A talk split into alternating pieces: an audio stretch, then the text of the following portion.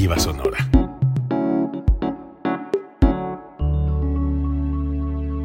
Código Libre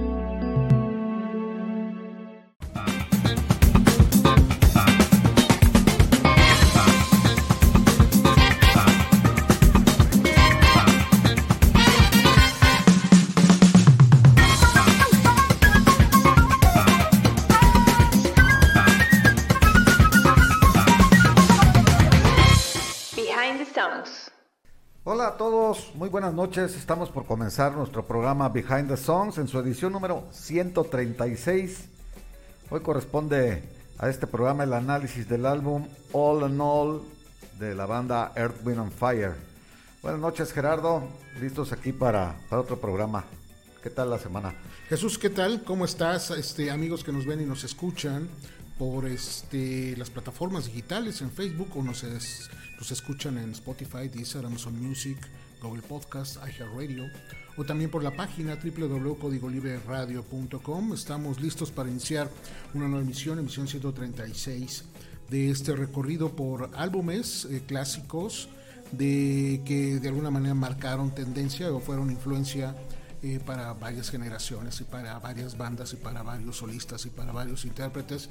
Y hoy nos toca hablar de una banda americana llamada Tierra, Viento y Fuego, así en español, la radio AM así la, llamaba, Air, and Fire, eh, con un disco de, eh, del 77.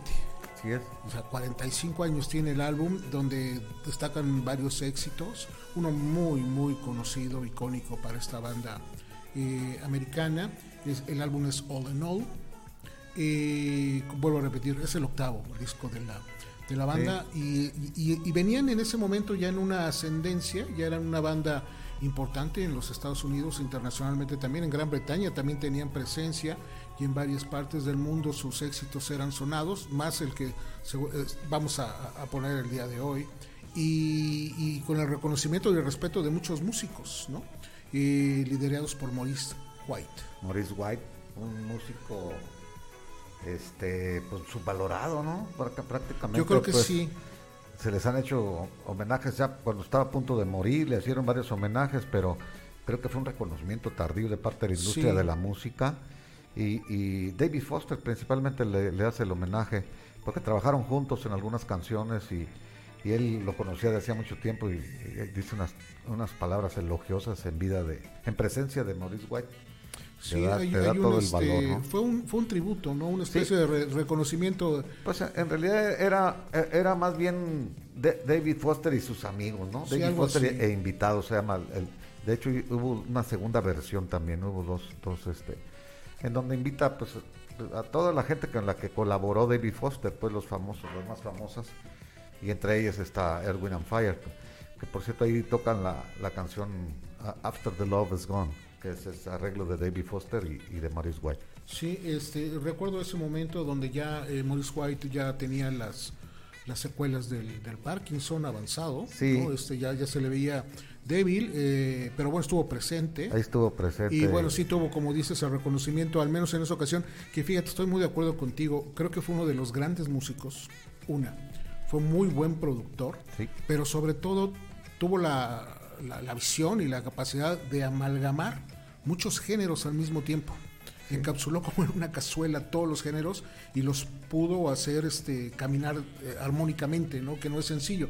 Una banda normalmente se decanta sobre algún género, sobre Tuvo la visión, el de ver que estaba cambiando toda la industria musical hacia hacia varios géneros o subgéneros, ¿no? Entre ellos el disco, él también se adaptó. el fue muy exitoso en la música disco el, el, pues el funk, el soul, el pop, a todo eso, el rhythm and blues. El rhythm and blues, jazz, o sea, muchas líneas de jazz en, su, en su música, ¿no? Y quizás hasta algunos toques de rock también. Los segmentos de este, metales, ¿no? los segmentos de metales, exactamente, la incorporación de unos metales.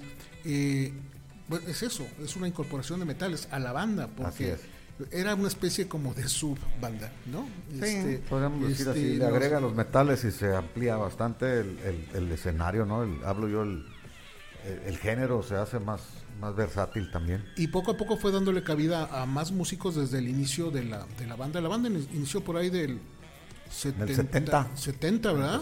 70, eh, este, y bueno, poco a poco fue sumando este, músicos, empezando por su hermano, este, Verdín eh, White, que es ahorita el único, no, todavía quedan dos. Bueno, de hecho, el único iniciador de la banda que queda ahorita vivo y que mantiene el nombre es, es Verdín White. Eh, y algunos se incorporaron quizás un par de años después. Sí, para más, el 74, 75, por como el caso de Philip Bailey. Se, se sumaron, pero este ahí fue donde encontró una, como tú bien dices, una beta, un camino, ¿no?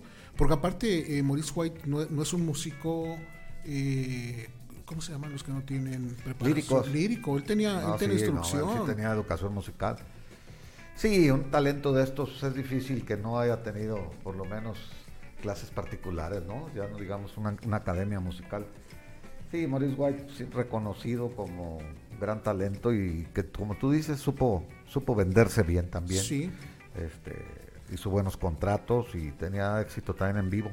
Maurice White nació en Memphis, Memphis Tennessee. Yo creo que e, e, ese lugar que fue receptor de también de muchos de muchos sonidos, ¿no? Sí, pues está cerca ahí todo de, de, Nashville, de todo el movimiento country rock y, y del rhythm and blues y del soul, ¿no? O sea que se generan en esa en esa parte y él, y él tuvo él desde muy chiquito, a los seis años ya tenía este acceso a instrucciones musicales y se licenció en, eh, en la en el Conservatorio de Música de Chicago. Por, eso decía que era un músico este, conocedor, ¿no? Y Verdín y, su hermano Fred, los tres empezaron con Tierra, Viento y Fuego. Después se sale Fred, ¿no? Y queda, Verdín sí. Verdín fue el, primero, pues. ¿no? Casi se lo. Este, ahorita contaremos la, este, el primero que se incorpora. Fred se incorpora un poquito después. Pero este. Este Maurice White, antes incluso de terminar su licenciatura, ya estaba tocando con este Booker T. Jones. ¿Te acuerdas de Booker T. Jones? ¿Cómo se llama? Glass, no, se llama ah, Green, ah, Onions, Green Onions. Green Onions. Cebollas verdes, sí. Exactamente, sí. Él ya estaba tocando la batería este, todavía, todavía como estudiante, ¿no? Entonces, bueno, ya tenía unas bases este, eh, firmes, ¿no? Y, muy sólidas. Como estuvo él en, Memphis, eh, Memphis fue la cuna de unas disqueras muy importantes, como lo fue Chess Records, ¿no? este Chess Records que tenía una cartera de, intérpretes de rhythm and blues, de soul, muy, muy, muy amplia. Entonces él empezó como un músico de estudio precisamente en esos, en esos lugares. Pero se fue incorporando poco a poco con este, gente de la, de la industria. Él, fue músico de Eta James, fue músico de Willie Dixon, o sea, ya de gente ya de, blues, es muy este, de, de Sonny Steed. Y ya en el 67, de una manera más formal, se une al trío de Ramsey Lewis, este pianista también de, que recientemente acaba de, fallecer, es donde él empieza ya como con una formalidad dentro de este, dentro de este grupo, ¿no? Y bueno, ahí ya empieza su, su, su, carrera. Sí, muy bien. Pues, Tierra, Viento y Fuego. Acá nos llegó la primera canción que yo escuché de Tierra, Viento y Fuego. Hoy estuve pensando que yo creo que fue la versión de Gato Get Into My Life o, la de ah, Shine Star. ¿Fue la primera que escuchaste? O Shine Star, una de esas dos. Las tocaban en el mismo tiempo, ¿no? Más o menos. Ah, ok. Sí, ah, yo creo que yo sí te gané, yo sí escuché más quiere decir que al principio hacían versiones, no tenían toda su propia música todavía así en cada disco, ¿no? Y, y te tocaban versiones también, digo, eso lo siguieron haciendo, pero con sus toques personales, ¿no? sí, sí, claro, claro. El sentido funk y principalmente. Y sí, a mí me gustaba mucho Shine Star, la versión que tenían de ellos, muy buena. Muy, Juego de voces extraordinarios. Quizás de esa época que fui yo también cuando los conocí. en 1973, yo creo, 74. No, Shine por ahí, más Shine Star este por ahí, sí. y Gato Get You Into My Life, pues también era, fue de las primeras versiones de, de grupos que versionaban canciones de los Beatles. Y este, bueno, yo, yo recuerdo haberla escuchado en la radio, porque bueno, donde tenemos acceso de, de, de niños, eso, es la verdad creo que fue Reasons, la, la primera canción que, que, yo escuché en la radio. Ah, este, un poquitito después. Sí, sí, fue un poquito, un poquito después. Este, que yo, que, que pues era una baladita soul, este, muy, muy, pegajosa, ¿no? Y bueno, ya después poco a poco se fueron sonando cada vez más cada vez más temas. Eh, Juan Guzmán Loza está conectado y listo para escuchar Win Fire, como este como todos ustedes. Dice buenas noches, feliz de San Valentín. Hoy es de San Valentín. es lo que ahorita recordamos un poquito antes de entrar al programa que no consideramos la posibilidad. Quizás hubiéramos hecho un ajuste para un programa más melosón o más este sí pues algo más más, este, más, a la fecha pero pero también como estos programas y estos podcasts los puede usted escuchar y ver posteriormente quizás ya la fecha no no tenga no sea mucho factor no entonces este pero bueno no queremos dejar la, la oportunidad de decir este feliz día de San Valentín de la amistad porque el programa en vivo está sucediendo el 14 de de febrero precisamente, ¿no? Y dice Juan Guzmán, saludos desde este congelador del área de la Bahía de San Francisco. Haciendo frío, fíjate. fíjate. Sí, llegan, pues todavía están, estamos en invierno, hay que recordar. Y en esa área, pues llegan vientos polares, ¿no? También. Sí, bueno, pues entonces... Y el deshielo este que hay allá para el norte, pues se vienen todas las, corrientes de aguas muy frías que hacen que haya viento también.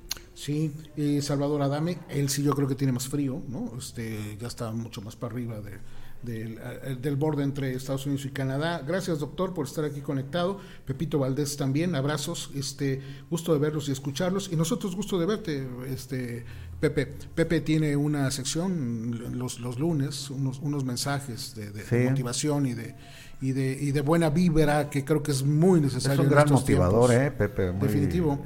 Y, aparte, para empezar la semana siempre tiene como las palabras adecuadas y eso nos nos gusta mucho y Pepe está con nosotros ya desde hace más de tres años colaborando y es una parte muy importante de Código Libre. Gracias Pepe por estar este, aquí conectado con nosotros. Bueno, ¿qué más platicamos de esta banda, este, Erwin and Fire? Sí, que sus primeros discos no, no, sonaron mucho, ¿no? O sea, eh, metieron en Estados Unidos el, el, Erwin and Fire el 1, en el 71 salió, y pues llegó al número 172 y al 24 Rhythm and Blues. Eh, bueno, en otros lados ni siquiera figuró. La, el segundo en el 72, The Need of Love, 89, Last Day and Time en el, en el 72 también, en el 87. Ya se iban mejorando. Head to, the Sky en el 73, ya fue número 27 y 2 en el Rhythm and Blues en los Estados Unidos. Y pues bueno, ya eh, estamos en el el cuarto, 1, 2, 3, 4, Head to Sky, 5, Open Your Eyes, oh, Our Eyes, llegó al 15 y al número 1 en Rhythm and Blues. Y en el 75 es donde Shine Star está, ahí en el 75, yo había dicho que 74. That's the Way of the World, ese álbum les abrió la puerta. ese fue. Y creo que la canción esa también, es la, líder de esa, ¿no? Ese sí llegó al número 1 en los Estados Unidos, el álbum, y el número 1 en el Rhythm and Blues también. Sí, que, que e, ese, ese disco fue este parte del soundtrack de una, de una película. ¿no? Fue del mismo director que hizo la película de Soulfly, esta que de donde la música sonaba era de Curtis Mayfield. Este hubo un tiempo y una etapa del cine americano de entre los 70 y 75 donde la raza negra era la protagonista y había eh, de policíacos, aventura. Era un intento de reivindicarlos porque hasta Shaft es exactamente Shaft. Eh, no había habido una con un detective negro, por así ejemplo. Es, así es. Y ahí empezaron a, romperse los moldes. Sí. Y hasta salió Diana Ross en otra, Mahogany, sí, otra película, salía de protagonista ya, ya negra. Entonces ahí se desató una, una fiebre por, sí por, porque pues dieron, dieron resultados. Claro, claro, claro, sí. Eh, ya, los trabajos muy aislados de, grandes actores negros como de Sidney Potier y otros otros otros negros que habían ganado incluso el Oscar, ¿no? Pero o que habían sido nominados. Ya después pues se hicieron este más comunes, pues y, el mismo Hollywood también se vio en la necesidad de premiar. Había habido otras actuaciones desde lo que el viento se llevó quería nominar a la, ¿te acuerdas a la sirvienta, a la gordita que, en lo que el viento se llevó? El nombre, pero era negra, ¿no? Y, todos dicen que había hecho un excelente papel y que merecía un coprotagónico de una nominación y no, pues no. No, en aquel tiempo ni se pensaba que... Y fue, bueno, ya, ya han sido etapas, ¿no? Etapas este, generacionales y sociales de, de, ajustes, no sé cómo llamarlo. Este, pero sí, e, esa etapa de la primera mitad de los 70 fue una reivindicación en muchos aspectos. Creo que sí. De, de, los, este, ¿cómo lo podemos llamar? Como los, este... Eh... gente marginada, ¿no? Que, o, discriminada francamente en algunos casos y, y, estaba ya en su apogeo lo, de los derechos civiles, ¿no? ya el movimiento de Luther King pues, lo asesinaron en el 68 entonces estaba ya, ya se había abierto incluso la constitución, pues este. Y aparte eh, eh, el estereotipo. Las enmiendas constitucionales famosas. El estereotipo que se tenía precisamente de la raza negra, que era, como bien dices, vamos en este caso en la industria del cine. Estos eran los papeles que nada más le correspondían, ¿no? Es algo que a los latinos todavía les cuesta mucho trabajo pasar a otros que poco a poco están empezando a escalar, pero el latino tenía una categoría para la expresión de arte, nada más, ¿no? y, pues, y los, en este caso los de la raza negra también. Pero esa fue una... Casi siempre salían de delincuentes, pues, y de... Sí, o sea, o, de, personas del... No sé, Le tocó todo ese proceso así de Potier. Hasta que se fue a Europa a trabajar en Inglaterra un rato y allá pues ya se ganó lo del maestro con cariño, le dieron protagónicos ya. Luego regresa y hace, recuerdo que hace, eh, ah, ¿cómo se llamaba? Es Who's Coming to Dinner. Adivina ah, quién viene, a cenar. Ahí sale un protagónico con Catherine Hepburn y, este Spencer Tracy. Y no, bueno, pues ahí también fue nominado al Oscar. Ok, y bueno, este, regresando ya a lo que es la, esta, la relación que hay con el Fire en, en 1975, este, con, con, este director, Six Shore, que es el que había hecho, vuelvo a repetir, la, de Soulfly, lanzan este, este soundtrack, este, That's the Way of the World, que por cierto actúan o sea, de hecho, la banda aparece dentro de la película. La banda, de alguna forma, se llama The Band. Sí. ¿no? Y, y Maurice White tiene algunas participaciones que es como gente de la industria breves, pero digo, aparecen. Pero eso no era lo importante, lo importante era el soundtrack, ¿no? Que funcionó de una manera increíble, ¿no? Este, de hecho salió antes el soundtrack que la misma película, entonces apuntalaron las dos cosas. Eh, sí, ya cuando salió, pues todo el mundo quería ir a, oír al cine, porque tenía buen, buen Sí, ya había esa, esa referencia y entonces, este, creo que sí, como haces este, esta anotación, creo que Win and Fire, después de hacer una, una carrera, una, una carrera que también iba escalando, no, no era de altibajos, como muchas bandas lo hacen, ¿no? Iba, iba a ser lento, pero iba ascendiendo, y aquí es donde ya rematan en un punto donde se, bajan, siempre hay un declive en todas las, carreras.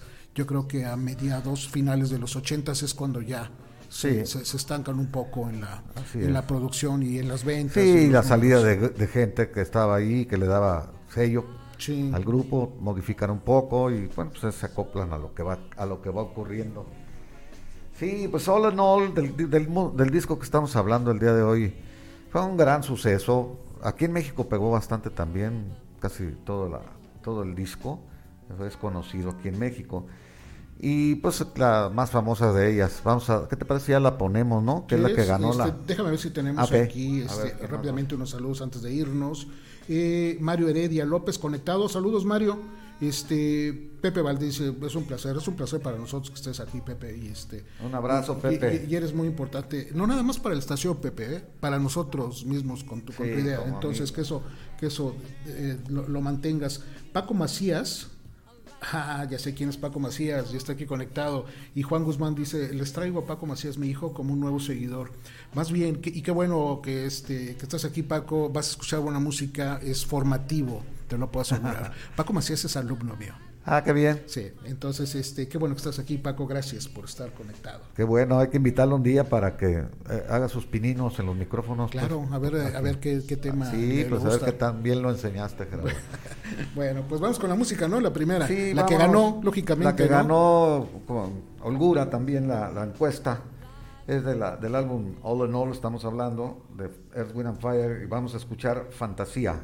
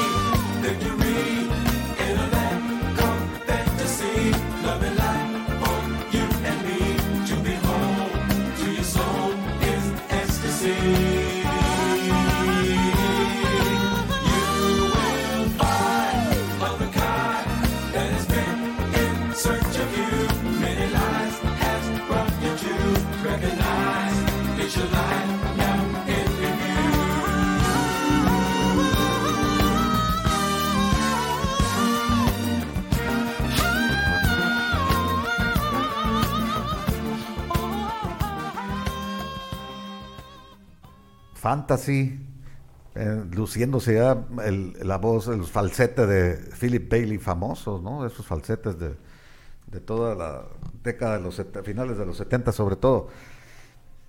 Una canción muy, muy pegajosa, muy se escuchó en, bueno, estaba en los top 10 en todo el mundo, yo creo prácticamente. Y bueno, pues agarró su fuerza acá también en México, en las discotecas. Yo, yo me acuerdo que yo estaba en Tijuana, no, antes de irme a Tijuana, ya en Guadalajara estaba, pero luego ya en Tijuana era un exitazo. Hasta los, las fiestas en vivo, eh, grupos musicales locales la tocaban muy bien. Es que está, eh, está entrando en, la, en el inicio de la época, bueno, la disco, época disco la fuerza es precisamente el 77 con la, con la película de Fiebre Sábado por la Noche.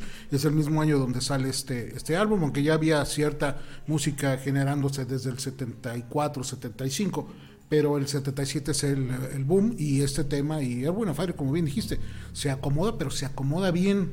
Y con futuro, luego mete, va, evolucionando. creo que eso es bien importante, porque lo hemos platicado aquí, ha habido, hubo músicos, bandas, este grupos, que se acomodaron a fuerzas, o sea, como que hay que hacerlo disco y hay que cantar disco y hay que acomodarlo, hay que hacer versiones extendidas simplemente por estar dentro de la moda, pero no era ni su género ni su personalidad, y hablamos de eso, ¿no? pero eh, eh, ellos podían fluir libremente, entrar en el mundo de la música disco, salir, regresar. me atrevo a decir incluso que marcaron el ritmo, el, tipo de evolución de la música disco, porque ya se, ¿te acuerdas que había mucha violines y cajas de ritmos? Sí, sí, sí. Los de Silver Convention y todas le metían músicas así medias, medias este, pomposas, pero a base de violines en el fondo y pues canciones sí, sí, netamente computarizadas, ¿no? Con ritmos ya, ya grabados, pregrabados. Y Erwin and Fire se salió de eso y le dio su propio toque y creo yo que todo eso fue la ventaja que ellos llevaban sobre, sobre otros grupos. Y animaron a, grupos como los mismos Stones y a, Rod Stewart a meterse a, la música disco, ¿no? Ya con calidad. Y este y, bueno, sí, ya, ya está evolución. Antes de seguir, Leonel Castañeda, saludos desde Costa Rica, qué bueno que nos ven Ah, un abrazo hasta, hasta Costa Rica, qué bueno que, pura vida en Costa Rica. pura vida. Y también Alberto Valenti desde Uruguay, que nos, nos, saluda. Muchas gracias Alberto y la gente que nos puede ver y contactar. Y si nos ayudas Alberto y si nos ayuda también Leonel Castañeda compartiendo este esta transmisión en su muro. exactamente. amigos de ellos. Este, a lo mejor alguien le puede llamar la atención y estar aquí conectados. así es. Paco Macías ya, ya está incorporando, ya está haciendo. Dice que si podemos poner septiembre. Aquí lo interesante de todo es que un jovencito de 18 años eh, esté teniendo una relación con este tipo de música. De esto se trata, ¿no? Esto es, esto es muy bueno. Creo que no, te la podemos poner porque septiembre viene en un disco posterior. Ese viene en el Greatest Hits, ¿verdad? No, salió en disco. No, eh, creo que sí. Bueno, sí salió como sencillo, ¿no? salió como sencillo. Pero no estoy seguro. salió como sencillo y viene, que, que, fue el álbum posterior del que estamos hablando. Ya estamos hablando del 83, ¿no? Más no, o menos. no, no, un ah, poquito. el, el, rojo con la moneda, ah, el, volumen 1, ahí viene. Ah, yo creo que en el que seguía. Este, entonces. Eh, es 78 ese. 78. Sí, sí, lo tengo, yo me acuerdo. La, la, la temática de estos programas es platicar de un álbum en particular, de, uno nada más. Y bueno, evidentemente con toda la historia del artista, de los compositores, de los temas. Te voy a interrumpir. Vamos complaciéndolo, si se puede. Mira, vamos a, eliminar la última. Ok, sale. Ahorita vemos qué hacemos. No hubo tantas fotos. Aquí producción está el Ándale, va, me parece bien. me parece excelente. A ver, ahorita los acomodamos que nuestros genios acá de la cabina hagan milagro, porque ya voltearon a verme, no les gustó la idea no, no, no, está, dice que sí, que sí se ah, puede. que perfecto. Que sin problema, lo dejamos a la última. Vamos a, este, dejarlo a la última para no, no tener tiempos muertos, ¿no? Juan Guzmán dice que a Paco, a este muchacho le gusta la, la misma música. Y esto es lo, interesante, que, que, generaciones tan abiertas, ¿no? de parámetros de tiempo, este, tengan gustos parecidos. Eso es, eso es muy bueno. No estoy diciendo que les tenga que gustar lo mismo. No, no. Que tengan la apertura. cuando menos que tengan apertura para escucharlo antes de, antes de denostarlo o antes de eliminarlo como, como en automático. ¿no? Primero hay que oír las cosas con atención y, y, sacarle bueno, porque todos estos grupos pues, tienen cosas muy buenas, pues en todos los sentidos. este, este es eh, de, lo que hemos platicado, de qué es clásico, qué no es clásico. Esta banda es clásica porque lo puedes escuchar ahorita y es fresco y es este es actual, sus arreglos se notan pues este joviales todavía, ¿no? No, no, no se sienten eh, antiguos. Hay bandas que sí, ¿no? Tú ya las escuchas y sí se, se notan eh, antiguas o que fueron de un periodo temporal muy, muy específico, pero esta, esta banda no. Eh, hablando un poquito más de este tema de fantasy, que es el que acabamos de, poner, la, la, canción está compuesta por Maurice White y Verdín White, los hermanos, ¿no? Junto con Alberto, Eduardo, perdón, Eduardo Gutiérrez del Barrio, Eddie del Barrio. Eddie del Barrio, lo Era mejor conocido, que era un músico argentino. Un jazzista argentino, este, que bueno, de, Buenos Aires, pero se, se, crió en Mendoza. Acuérdate que Erwin and Fire, había, eh, Maurice Guayen en particular, habían ido a un viaje a oh, Brasil y Argentina y se trajeron muchos ritmos y aquí los metieron. Sí, de hecho, hay varias, hasta en portugués hay Sí. De hecho, hay un pedacito, una canción de Milton Nascimento. se llama en, Brasil, en, portugués. En el lado 2 viene. Sí. Vienen algunos interludios también este, en portugués. Los, los, los, arreglos, por ejemplo, de este tema, los arreglos son de Umir Deodato, brasileño. También. Otro brasileño, es lo que te digo, se impregnaron estos de, ritmos aunque acá Deodato pues vivía en los Estados Unidos. ¿no? Sí, sí, pero bueno, ese es el origen. y, este, y, Eddie, del Barrio, jazzista, ¿no? Que bueno, trabajó con Stan Getz, o sea, traían ese... Traían todo el movimiento del bossa nova y, y, lo empezaron a querer mezclar con, con el funky, con el soul y con todo. Y, por eso se nota esta. Y por eso son originales. Así es, sí, de acuerdo, Ahorita decimos el talento, pero porque triunfaron. Sí. Pero más que talento, la audacia, yo digo, que se aventaron a hacer algo nuevo, diferente y pues su calidad lo sacó adelante, ¿no? Sí, este, este, este tema que lo lanzaron en febrero del 78, el álbum sale en el 77, pero sale como sencillo en el 78, eh, traía Be Ever Wonderful en el lado B en Estados Unidos. Es una gran y una muy ahorita vamos a ver si, a ver si viene. También viene en el mismo disco y en Gran Bretaña vino con Ronin, un tema este, instrumental. Este, que a ver si también ahorita lo, lo escuchamos. O es el que vamos a sacrificar, se me hace. Este, no, creo que lo vamos a dejar. ah, la sacrificamos. O, ahorita vemos qué hacemos. La otra. Este, eh, hablando de este, el que ganó el Grammy fue, en vez de Fantasy, ganó Ronin. curioso. Curioso, sí. Muy curioso, ¿no? Que este, quizás la que, eh, que un lado B sea la que se lleve un Grammy y el lado A que es el que la disquera, la banda, todo la mercadotecnia le tiene la, la, fe, no sucediera. Pero ¿por qué no ganó? Fantasy sí estuvo nominada al Grammy. Estuvo nominada al Grammy como la mejor canción de Rhythm and Blues. Pero no lo ganó. No lo ganó. Porque, no lo ganó porque en esa ocasión le ganó Las Dance de Donna Summer. es una, es una, eran imbatibles. Pues. Era, una, una, una, gran canción, ¿no? Y, este, y las nominadas que compartían este, la posibilidad de ganar en esa ocasión el, el, Grammy, el Grammy era Dance, Dance, Dance de Chick, ¿no? Sí, Rogers. Este Boogie Oogie Oogie de Taste of Honey, que a mí esa canción, la línea de abajo se me hace magnífica, y Just to Be My Girl de los OJs. Entonces, música disco y, este, este, música negra también. Sí, eh, creo que todas estas tenían ese, ese, ese camino ¿no? de, la, de la música disco, pero no tan, hiciste una buena aclaración, no tan sintética, no sé si sería el, término adecuado, ¿no? Porque hubo eso que, que, los violines así sí, había ya ritmos marcados y, que se prefabricados, que ya no eran tan originales. Estilo Giorgio Moroder, que eso era lo que era el experto en hacer eso, Giorgio sí, Moroder. Sí, sí, sí, bueno, que Giorgio hizo cosas Bueno, fue pionero ¿eh? y descubridor de Donna Summer, nada más. Entre, otros, entre otros detalles. Allá en Alemania. Este, siguiendo con este tema, llegó al 12 en las listas de Hot Soul Songs y en el 14 en, la Gran Bretaña. y fueron sus mejores espacios. En las listas del Hot 100 no, no tuvo tanto, tanto éxito, pero bueno, apenas se iba este, posicionando y, salió en el 78, bueno, el sencillo. Estamos hablando que hace 45 años, febrero, hace 45 años lanzaron, exactamente hace 45 años. Maurice White lo hizo pensando, eh, sus canciones de Maurice White, eh, de Erwin and Fire en general, no nada más te ofrecían ritmos nuevos, sino tenía que ir un mensaje ahí, mm, metido. Mm. No, es cualquier canción, pues, como la mayoría de la música disco tiene letras insulsas, pues, o nada más son los ritmos. No, acá no, acá sí metió un mensaje. En este caso, el mensaje que, de fantasía es que tu propia fantasía te puedas escapar del mundo, de las adversidades tan grandes que estaban en ese tiempo y, en, cualquier tiempo. Sí, no, por eso entra en cualquier un escapismo, dice él, que, que él la hizo pensando en eso, en seguir una fantasía para escaparte. De sí, como una, como un, de, modo espiritual, no, no, una, manera evasiva, no, simplemente de una. Así es. Y este y estaba, según él lo, lo comenté alguna vez, se inspiró un poco en la película de Encuentros cercanos del tercer tipo, esta película de Spielberg también precisamente de por ahí es un poquito en dice que él también le sirvió como un mecanismo de escape a escribir esa canción se, identificó él mismo como eso no y esta canción pues también fue un escaparate ya lo habíamos dicho para Philip Bailey se hizo famoso ya su voz en fantasy se hizo más popular y se vio que podía manejar un, un rango vocal muy alto fíjate qué curiosidad el día que grabó la canción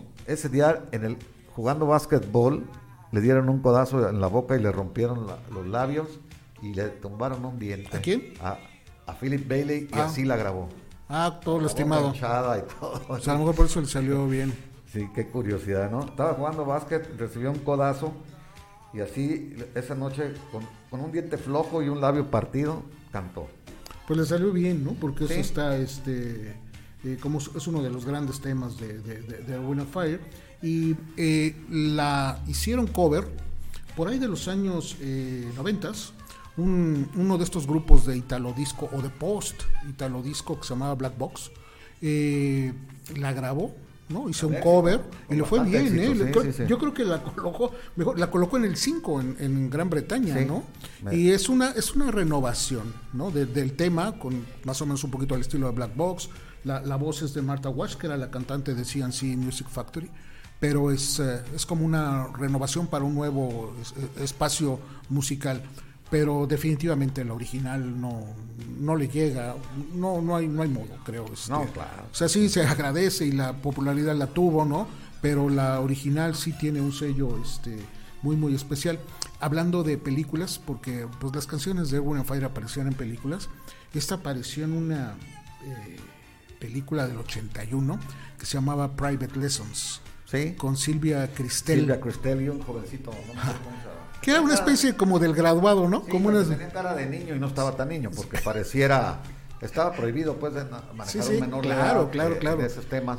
Y él daba el, changazo de que parecía de 15 años, ¿no? Sí, que esa era más o menos la, esa era la, la, intención, ¿no? Con una institutriz que le daba lecciones privadas porque iba mal en la escuela pero pues a veces se excedía, porque era, parte del cine erótico del, de la Italia de, finales de los setentas, ¿no? Que también hubo, hablando de cines, una, una, una ¿cómo podemos decir? Una, una escalada de cine con Lando Busanca, ¿te acuerdas de eso? Ah, sí, no, del cine erótico italiano, popular, ¿no? Comercial, pero este, y bueno, Silvia Cristel, este, ya fue... Holandesa ella.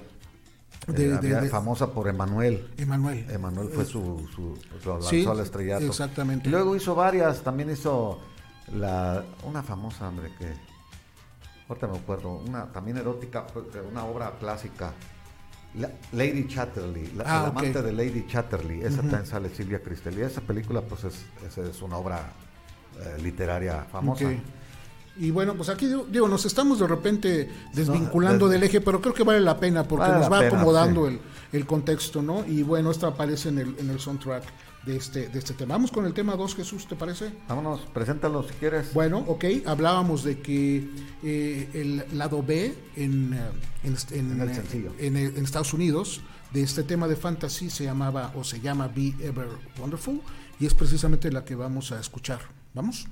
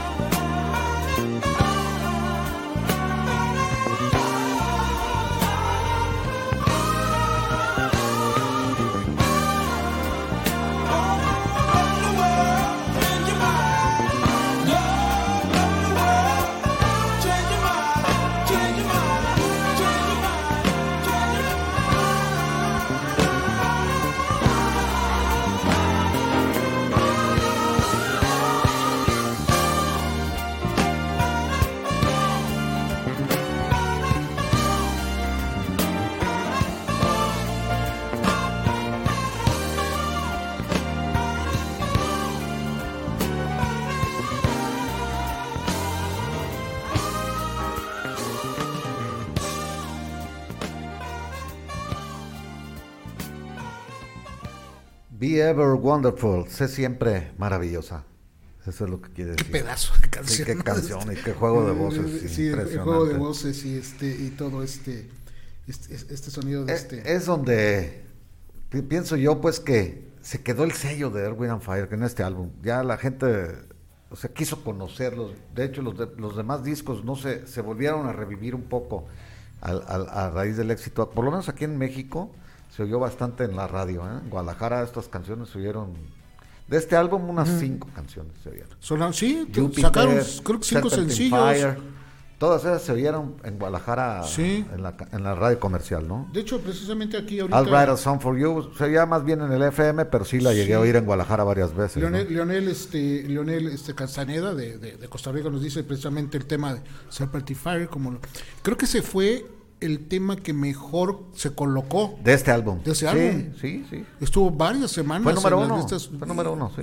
Y estuvo varias, varias semanas. Aquí lo que pasa es que no votaron por él en la, en la lista de, la, encuesta que hicimos. Sí. Eh, no alcanzó a, figurar, tuvo, tuvo, pocos votos. Pues. Sí, pero sí, sí. Pero sí fue más popular en su momento, fue más exitoso. aunque creo que el paso del tiempo le ayudó más a Fantasy.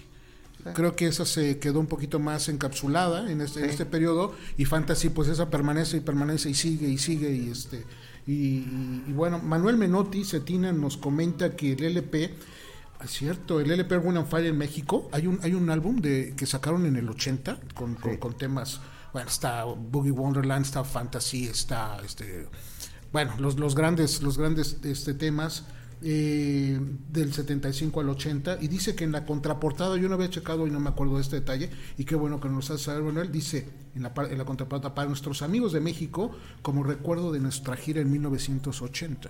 Yo los vi en ah, Guadalajara. Ah, ok, pues ahí en el Estadio Jalisco. Ahí está entonces el testimonio de que sí se acordó de que vinieron. No, sí vinieron. Sí, claro. yo estuve presente, pero me refiero que, pues, como que no fue muy publicitado. no, no, no, no, no, no. Yo, pues en ese tiempo nomás oía uno la radio, casi no, no, no había mucha información escrita, o se hacían pocos reportajes sobre la música, ¿no? Mira, en ese tiempo, no, eso, eso está muy raro lo que tú acabas de decir. En ese tiempo lo que no había era conciertos. Eran muy pocos los conciertos que había en México. De acuerdo. Entonces, los pocos que había... Era fuera de la Ciudad de México, para eh, empezar. En primera, eran fuera de la ciudad y eran definitivamente ubicados y reconocidos porque no había otro, ¿no? O sea, ahorita si tú me dices, pues hay cinco conciertos a la semana, ¿no? De diferentes. Sí, pero en ese tiempo no, entonces. A lo mejor yo estaba en Guadalajara en ese tiempo haciendo el servicio social, o la, segunda parte de mi servicio social. La primera la había hecho yo en Cuernavaca. Y, recuerdo bien porque, pues a lo entonces en México debe haber habido movimientos en las revistas musicales y todo eso que no, que no tenía uno acceso a ellas, ¿no? Y en Guadalajara, pues sí, había bastante gente, ¿no? Yo creo que un 80% del estadio lleno, hablo del estadio Jalisco, porque la gente que se metió al pasto, pues esa la, la reubicas acá arriba y hubiera sido un, lleno. No, pero ese es lo que te digo, fue muy, raro que... tardó más de una hora en llegar. Estaba la gente ya muy inquieta y fue cuando te dije que pusieron el álbum completo por los dos lados de, Breakfast in America, de, de Supertramp. Sí, sí, bueno, se oía impresionante ni queríamos que tocara Tierra y Fuego. Pues eso es, muy curioso porque, bueno, conciertos de esa época quedan en la memoria y vas a recordar la vez que vino Chicago y que la vez que vino este eh, Santana León y la vez que vino este eh, no, o sea, otro Después volvieron Tierra, Viento y Fuego ya de hecho, varias veces llegaron a tocar junto con Creedence o con Chicago, con, ya no tocaban este, solos, pues. El, año pasado tocaron en la, en la, este, en la Plaza de Toros. Ajá. Este, o sea, Pero como parte de un festival o qué? No, no, no, ah, no solos, solos, sí, ah, solos, solos. Este, evidentemente ya este una edad avanzada, una edad avanzada de los, o sea, los músicos que quedan en Berlín ya tienen más de 72 años, ¿no? o sea, este, si tiene 50 años en la banda, ¿no? 52 años en la banda, entonces, pero que lo hicieron de una manera este muy pulida, ¿no? Y muy profesional y con un sonido que que no demeritaba absolutamente nada, ¿no? Eh, rápidamente más, María Elena Solares conectada, qué bueno que está aquí pasando a Un abrazo, nena. Que no había tenido oportunidad de estar conectada, pero bueno, cuando Tiene su mamá malita, por eso es. Y fue su cumpleaños hace poquito, ¿no? A su cumpleaños de la nena, cumplió la, semana pasada, finales de la semana pasada. Para, para mandarle una Un abrazo, nena. Eh, Pepe Valdés dice que el disco, el On and All, All and All, del que estamos hablando hoy, es una joya, ¿no? Definitivamente. Hace aflorar recuerdos, momentos que guardas esperando que una rola los libere, con un suspiro y una sonrisa. Qué bonito suena eso. Este, momentos que guardas esperando que una rola los liberes. Estoy de acuerdo. muchas veces pasa. Eso pasa. Y esta canción que sigue ahorita, eso hace la música. creo que este, lo va a describir perfectamente lo que él dice. Sí. Porque ¿De una vez la presentamos o qué? Eh, déjame, acabo con los saludos rápidos este, o comentarios. César Fuentes, desde Honduras. César, qué bueno que nos escuchan y nos ven desde allá. Este, pregunta que si ya pusimos la de la canción de After the Love Has Gone, también es una canción.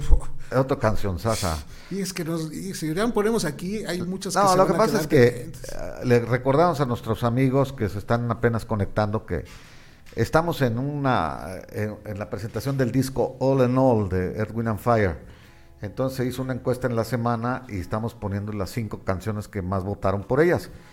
No incluimos a toda la discografía de, de Erwin and Fire. Ya habíamos presentado un programa exclusivamente del grupo Erwin and Fire y ahí tocamos After the Love is ah, Gone y tocamos September y tocamos los grandes éxitos de ellos. Sí, sí, las, las cinco más votadas también. Y ahora en este caso pues nos toca el análisis del álbum All in All y son canciones de este álbum, nada más. Este, para, para, darles a entender. Manuel Menotti dice que conserva el vinil de, de, eh, de, este, herencia de su hermano René, que en paz descansa. Ah, mira. Ese vinil y uno de Five Dimension. Sí, The Fifth Dimension es de seguramente de los finales de los 60 o, sí, pues, de los 70 Sí, ese es un grupo de, de soul, de, de, gospel. Sí, bueno, y también de, de, un poquito de funk le metían también, ¿cómo no? Este, creo que había mucha referencia de Erwin and Fire en sus inicios con la quinta dimensión y con Sly and the Family Stone. Creo que ah, por ahí tenían algunas cositas ¿no? que, ellos retoman. Este, creo que le está gustando el programa a Manuel. Gracias, saludos desde Mérida, Yucatán. Un abrazo. bueno, muchas gracias por estar aquí conectados. Entonces, ¿decías que nos vamos a la otra de una vez? O... Sí, vamos oyendo la otra y, y, este, y luego hacemos un breve comentario. Antes que nos vayamos a la canción, ¿te parece si agradecemos a Tehuacán? Hay que comercial que tenemos que hacer. Tehuacán. Nuestros amigos de Tehuacán. Sí, gracias. Ahora, ahora yo, eh, fíjate, esta naranjada a mí me gusta. Es, nueva presentación, una naranjada con agua mineral. naranjada, no es, no es refresco de naranja. Es, naranjada con agua mineral. Así es, que también lo hay limonada. Limonada también. limonada también, estas nuevas presentaciones. Hoy yo escogí una agua mineral simple, de Tehuacán. Entonces esta agua es original de Tehuacán, no es mineralizada, sino que es agua mineral, natural. Y está carbonatada porque tiene pues el gas, ¿no? Que sí, no, eso es lo que sí le da Es lo que le da las burbujas clásicas. Las burbujas. Hay presentaciones en lata y de otros sabores, de naranja, de de mandarina y de Sí, el sabor, los sabores tradicionales. Piña, manzana y uva. Estos que están en 600, este, este es agua, este es agua, agua normal, que es Danubio. También las fabrican este, nuestros amigos de Martín Hernández, que por cierto, hoy es su cumpleaños de Martín. Qué bueno, felicidades. Ah, qué nos acordamos. Un abrazo a Martín Hernández. Si no nos está escuchando, después va a escucharnos en el podcast ahí en, en Spotify. Muy bien. Pues entonces, ahora sí, vamos con la canción. Vamos con la canción número 3. Sí y esta canción se llama I'll Write a Song for You. Escribiré una canción para ti.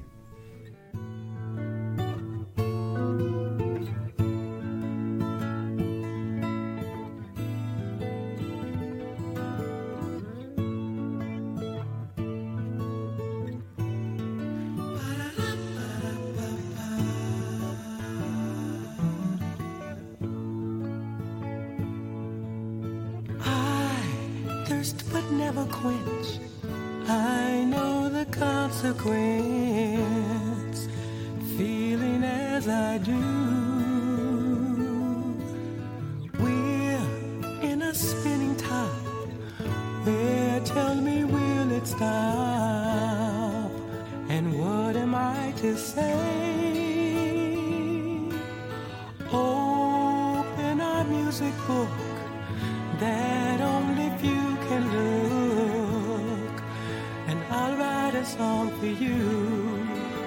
Ooh.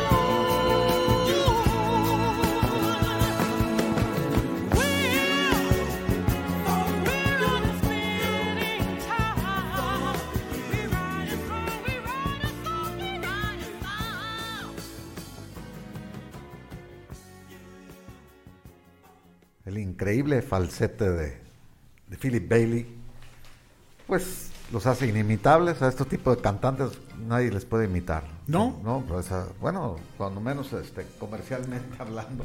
Sí creo que hay muy pocos eh, cantantes que tengan la capacidad de hacer lo que él hace en esta muy canción pocas, muy pocas gente este de hecho te digo las versiones que he oído yo acá en, eh, por fuera es con mujeres porque ningún hombre puede hacer ese rango y hay mujeres pues no tampoco ni tan altos no no crees que no crees que logran tanta agudeza tampoco pero bueno más que todo el virtuosismo de la voz canción escrita por él aunque musicalizada por, otro compañero, ¿verdad? Este, este, el tema está compuesto por Philip Bailey, junto con Alma Kay y Steve Beckmeyer. Eh, es de las pocas canciones de Erwin Fire que no está compuesta o tiene la mano de Morris White. Morris White, sí. Entonces aquí es eh, él hizo esta canción, él la canta y se podía suponer hasta por el título y todo eso que es como una canción de amor hacia una pareja, pero no. No, sí, en realidad es creo que amor a, un bebé, ¿no? A, su hija. A, una hija que está por nacer. es correcto, a la hija este, que después se llamó Pili, la, la, la hija que estaba por nacer fue eh, de la relación que tuvo con Janet Hutchinson, que era ah, una de las cantantes de, The Motions. Y que también cantó como, también algún tiempo fue corista de Erwin and Fire. Hizo coros con Erwin and Fire. De hecho, el tema de Boogie Wonderland es, eh. es Erwin and Fire with Emotions. O sea, son los dos y así están titulados. Sí, ahí está la esposa de Philip Bailey. Eh, exactamente. Entonces, la composición está creada para, para, para la niña en, en, camino, ¿no? Entonces, básicamente es una canción, sí, de amor, pero este amor filial. Amor filial, ¿no? Así es. Exactamente. Este, regresando un poquito aquí, también las cuerdas y los metales están arreglados por Eumir Deodato. Este, nada más y nada le, menos, toca este sí, tanta música fina y tantos finos músicos que hizo. Habría que, hacer un, programa de, sobre Deodato, nos quedamos. no, es que o, de Brasil, fíjate que a Brasil nunca lo hemos tocado y hay una infinidad de, de músicos tan talentosos y tan trascendentes para la música. este Sí, pero en particular de Diodato no, casi no hemos puesto nada. Y Diodato tuvo algunos temas eh, que sonaron en la radio, no, eh. no, no muchos, pero sí, este, tuvo temas. Eh, este, en el mundo del jazz y del, y del blues y jazz sí, sí había muchos temas. En el, acá en lo comercial, pues me acuerdo pues del Hotel de Adán y Ándale, el Hotel de, alguna otra cosa que tenía ahí por ahí. Pero, ahí algunas. pero bueno, sus discos son buenísimos. Sí. Fíjate que, este, Manuel Menotti ¿Quién dice aquí? Ah, no, Manuel Chi. Este, refiere a que los vio en Playa del Carmen, Erwin Fire. Seguramente vio haber sido en el Festival de Jazz Riviera Maya, que se hacía un festival magnífico. Este, creo que ellos vinieron esa ocasión en el, como en el 2013, si no mal no recuerdo, y que entre otras cosas debió haber estado Celso Piña en ese cartel, Frank Gambale, este, porque eran en tres días, se repartían tres días, ¿no? Un festival. un festivalito, y, venía también a Guamala, este grupo de, de, este, de, de Tucent, que bueno, eran prácticamente los eh, impulsores de ese, de ese gran festival. Y todavía, bueno, la pandemia les vino a mermar muchas cosas. No estoy tan, no estoy muy seguro si, creo que sí hubo el año pasado, festival ya retomando estas actividades, pero que era, era sensacional. Este, ¿qué más? ¿Qué más tenemos por aquí? Déjame ver si tengo algún otro comentario. Creo que por ahorita, por ahorita mm, no, tengo otro. Bueno, regresando nuevamente con este concepto de Winner Fire, fíjate que era una banda, todos, todos sus integrantes eran de raza negra, todos. Al inicio todo el tiempo. Sí, todos, o sea, no, no sí, quizás músicos de repente invitados esporádicos, pero la, base fundamental era, eh, y esto fue muy curioso porque eh, a ellos les fue muy bien en, en, el centro de Estados Unidos, que bueno, normalmente, pero les fue muy bien también en las dos costas, en la costa este y en la costa oeste. El público se estaba emancipando y, y era un poquito por lo que habíamos hablado de las películas la raza negra ya se emancipaba más, habitaba más ciudades como Nueva York y, como California. La California. Disco y verás que puros negros, pues Donna sí. Anita, Anita Ward, ¿no? La otra, todas las que, Gloria Gaynor. Sí, Amy este, Stewart. No, no, o sea, la gran mayoría. la gran mayoría van a ser porque tenían la, la, raíz. Todos eran negros, pues sí. Hay, si, hablamos. De Filadelfia, pues casi todos eran negros. De, del sonido blanco hay muy, muy, muy pocos. Muy pocos. Muy pocos. Este. Pero entonces... Eh, Hasta la banda de KC and the Sunshine Band. Bueno, era blanco. blanco él, era blanco, sí. Eran raros los casos, pero bueno, sí, sí los, sí los sabía. Pero lo que yo quiero referir es que Buena Fe tuvo una base de, seguidores muy amplia, no, no tan segmentada como quizás lo pudo tener Sly and the Family Stone o lo pudo tener alguna otra, los que acabas de repetir, ¿no? Este, el sonido de Filadelfia. Estaba muy segmentada. De, de, Spinners o de Whispers o de Stylistics, que eran más pequeños los públicos, el Blue Magic se llamaba otro, otro grupo.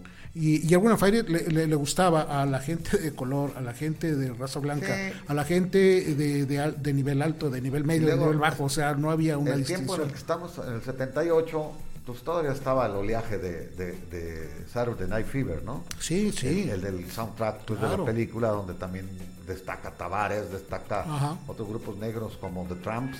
The Tramps es correcto, es correcto. otros, ahí hay varios, ¿no? El Calypso y el que tocan ese Calypso. Sí, ese ¿quién era? También. Ay, no me acuerdo ahorita. Ya pero no me acuerdo el nombre, pero sí. Sí, este es cierto, o sea, eh, la música negra ya tenía otro, un impulso muy diferente, ¿no?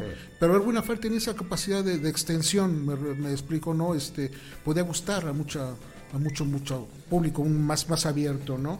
Y ahorita que dijiste... es que antes, un poquito antes de esto estaba supeditado los, los negros este, a, Motown. Pues, es, lo que te digo. Y acá ya, se, a eso, me, a eso quizás, me, quizás eso creo que está este y si le agregas que MTV también se vio obligado a abrirle a Michael Jackson a, Lionel Richie a gente ya ni modo de no abrir pero eso ya fue porque la misma industria lo fue pidiendo ¿no? pero el sonido de Motown estaba dirigido básicamente a ese segmento a eso me refería.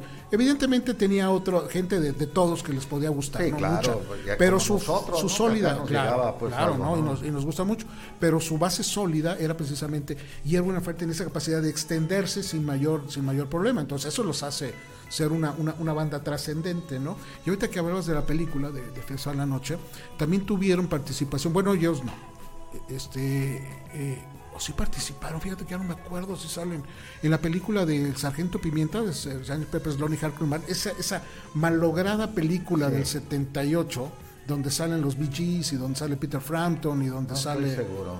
Pero no, estoy muy seguro si ellos aparecen en escena, pero el tema sí. El tema sí. El tema sí, ¿no? Este. Creo que sí sale. Ay, no me acuerdo si. Ahorita este, lo, googleamos. Bueno, sí, no, pero este. Em, bueno, no me acuerdo. Pero el tema de Got to Get You Into My Life, que era de los Beatles, que para mí creo que lo hemos platicado, fue, ha sido uno de los más decorosos y mejores oh, covers, los covers de, Beatles. De, este, de, Beatles. Este, yo creo que es uno de los mejores. Un programa, ¿lo recuerdas? No, yo no vine, pero esa vez sí. De covers de Beatles hay que hacer otro, hay mucho. No, porque hay muchas, ¿no? Sí. Sí, eh, me acuerdo que sí, extraordinaria versión de, A mí me gusta más que con los Beatles. Igual que la de Joe Cocker, me gusta más. Fíjate, sí, eh, puede ser. Y este, bueno, eh, eh, la película fue un desastre en la taquilla, pero el disco fue muy exitoso, básicamente por este tema, ni siquiera por los demás, ¿no? Porque había los demás temas ejecutados por Peter Frampton, por Aerosmith, ¿no? Este, Come Together era por Peter, por Aerosmith, este, Alice Cooper salía, este, repito, en los Bee Gees, pero el tema que hizo que este disco se vendiera y tuviera éxito y se colocara fue gracias a Erwin Fire, ¿no? Y los, los, pudo este, acomodar. Ganó un Grammy por este mejor arreglo este sí entonces bueno pues este qué curioso no que a veces este esperas una cosa y de rebote te sale otra y así le, pasó con el con el sonido no este cuarta canción Jesús para que vamos a la cuarta canción. Ver si hay y aquí vamos a hacer el, el, cambio no de Ronin la vamos a meter como cuarta ya para... Eh, ¿Cuál, cuál? Ah, sí, bueno, entonces. Ok, entonces vamos ahorita precisamente a hacer un pequeño ajuste a la set list original que habíamos planeado. Precisamente, ah, espero que siga conectado este. Ah, sí, tienes que comunicarte, si no, todavía tenemos tiempo. no, no, si no estás conectado. No, ya dijimos, y hay que, hay que hacerlo. De hecho, Cristina Cris. Cristina. Cristina Cris hace un rato nos, nos publicó y nos de que por favor, por favor complazcan al muchacho. Pero bueno, un abrazo, Cris, a toda tu familia, a tus hijos también. Hacer un pequeño ajuste y nos vamos a escuchar el tema de, de Running, ¿no? Que fue el que ganó el Grammy. Fue el que ganó, que ganó, el Grammy en este disco. Y pues vamos directamente a Buena Fire con Running.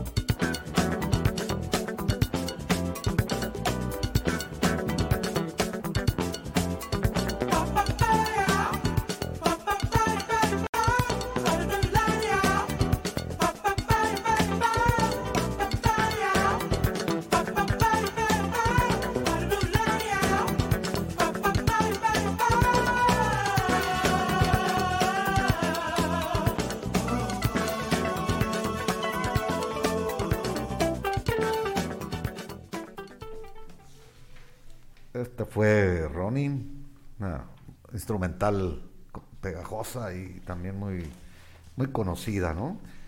Eh, el juego de voces otra vez se luce en los Erwin and Fire. Esta es totalmente instrumental. Bueno, este, eh, hay el coro, ¿no? Este, que aparece, pero el coro se incorpora como si fuera un instrumento más. ¿se nota? Aquí, aquí, eso te iba a decir, aquí la voz es un instrumento más, por, por el hecho de no tener palabras, ¿no? Sí, pero este y, aquí eh, luce brillantemente la sección de metales de Wind of Fire, tremendo, todos, el saxofón, la, trompeta, todos eh, tienen una parte muy importante. Eh, la sección de metales de Wind of Fire se llamaba The Finks, sí. este, The Finks, este Horns, que era este, pues es un grupo de músicos talentosísimos todos, que estaba en el saxofón, en el trombón, en, las, este, en, la, trompeta, y que eh, eh, después del disco de este That's the Way of the World, que económicamente les funcionó también muy bien en Buena tuvieron la capacidad de elevar su producción y elevar también su eh, cartera de músicos, ¿no? Entonces incorporan este, este, este grupo de metales a la banda que pum hace que Buena Fire tenga un sello característico. Pero aparte también está este grupo de, Phoenix Horns participó con la discografía de, Phil Collins desde el primer disco solista. Desde el Face Value, del New York Require. Allá por el 81, este, ¿no? Del 81, sí, este que es cuando empieza y le pone los metales a su a, su este, a sus discos, a sus temas, que se oye sensacional, ¿no? Entonces esta colaboración también es una eh, pues muy, interesante en la, eh, en la producción y en el material que, que hizo. Eh, déjame hacer más comentarios aquí. Bueno, Manuel Menotti sigue comentando con nosotros. Manuel Menotti, bueno, refiriéndonos a los covers que hablamos de los, de los Beatles, dice que Obladí Oblada con Celia Cruz. Este, hay un disco tributo de salsa a los Beatles. Ajá. Y es precisamente donde viene este tema que dice Manuel de Obladí Oblada. Y recuerdo que también hay un tema de, de eh, Oscar de León, creo que hace Ley de Madonna. Este, o sea, varios hacen un, salseros, salseros, ¿no? En sus versiones, digo, salseros de los grandes, ¿no? Este, y hacen una versión muy curiosa, o sea, muy interesante, este, de, de y a se los vale, Beatles los ha versionado todo tipo de, de, géneros, ¿no? Sí, y sí, sí, entonces eso sí está como, como interesante. Este, Yesterday creo que la canta Feliciano. Entonces es como muy interesante ese, ese disco. Y creo que simula, si mal no recuerdo, la portada, el este Sgt. Peppers, pero con músicos salseros. en, la, en, la, portada. Entonces está como, como interesante. Bueno, lo que escuchamos fue un tema que ganó Grammy. Ganó Grammy, Ronin este y, bueno, a la mejor interpretación eh, instrumental en rhythm and blues y pop. Exactamente. Y este bueno, este, este tema Running también está compuesto por Maurice White, este, Larry Dunn, un, gran, gran productor y que se acercó mucho con ellos, y Eddie del Barrio, el mismo que había hecho Fantasy. Y aquí ya se nota más la imagen, la tendencia de Eddie del Barrio en los... Argentino, dice Sí, argentino, este, en, la, en la música de jazz, ¿no? Ahí se hay mucha influencia. ¿Y es percusionista o qué era él? él era multiinstrumentista, básicamente. tambores y eso. Bueno, la, percusión la ejecutaba más Maurice White. el, instrumento Maurice White era la batería. Sí, al principio sí. Ajá, y ya después, bueno, ya tenía la habilidad de hacerlo. Es, lo que, lo vacilaban así, lo vacilaban. Decían que de su batería, él hizo una, un kit de batería grande porque a él le gustaba que se lucieran las baterías, los tambores, todo, en todos sus aspectos y dijo que Erwin and Fire era una extensión de su batería. Sí, sí así, lo, así, lo, definió al principio. De hecho, creo que no hablamos por qué se llama la banda así. Eh, le puso Erwin and Fire, Maurice White precisamente, cuando se va de eh, Memphis a de Memphis, Chicago, que eran sus zonas de trabajo, a Los Ángeles. y la bandita que traía pues no funcionaba mucho y le cambié el nombre Guanafar porque tiene la relación con sus signos astrales. Entonces esas referencias de esos elementos que tienen que ver, ajá, que tienen que ver y por eso lo toman. Cuatro elementos este aristotélicos, ¿no? ¿De quién eran? De, sí, eran de Aristóteles. Sí. Y, eh, eh, tierra, viento, fuego y agua. Así es, los cuatro, elementos. Eh, ellos toman, bueno, al menos todo el universo decían los griegos. Él toma tres y, y, reconfigura mucho su concepto porque él decía que su música era más, más profunda, o sea, que había un mensaje. Él, él hablaba que la música sanaba. Entonces, era un concepto muy espiritual que venía desde el inicio y se nota, por ejemplo, en, sus portadas, estas relaciones con culturas Las pirámides, ancestrales. Tenía mucho, mucho, mucho, sí, con esoterismo. de, alguna manera, ¿no? Entonces él tenía esa configuración de que sus letras y su música fueran para mejorar el, el ánimo y el espíritu de los escuchas y que de hecho él contrataba a los músicos o llamaba a sus músicos que tuvieran esa misma vibración, si lo queremos pues llamar así. Eh, que, estuvieran en el mismo canal. En el pues, mismo canal, dice, porque eh, pude escuchar grandes músicos, pero no tenían esa este, identidad que yo necesitaba para el concepto y pues no, no estuvieron, ¿no? Entonces la música, los músicos que se fueron acercando a él y que él eh, contrató y fue, este, se fueron sumando en el camino buen Fare, tenían esa identificación este, espiritual. Entonces, bueno, se nota, ¿no? Un poquito con, con toda la idea. Muy bien, déjame ver si no tengo los. Sí, fíjate, a ver si no hay más anuncios, más este, este, saludos. Creo que no, creo que son los que tenemos ahorita, entonces ya casi para. Sí, esperemos que nos esté oyendo el joven Macías. Macías, a ver si es cierto. Y este y también agradecerle a todos los que se comunicaron, ya sea por escrito, pues aquí en el en el en, en el código libre o por Behind the Songs. Sí, así es. Y agradecer también a la cabina, Jaime Juan y, Gracias a, Felipe, que ahorita hizo algunos ajustes rápidos para que la audiencia estuviera contenta. Y Jaime Juan en el, en, el sonido. Y agradecer a Fase 3 y, Inédito. FM. FM, allá son páginas que nos retransmiten en México. Y decirles que este programa se repite el sábado a las 11 de la mañana. Por completo.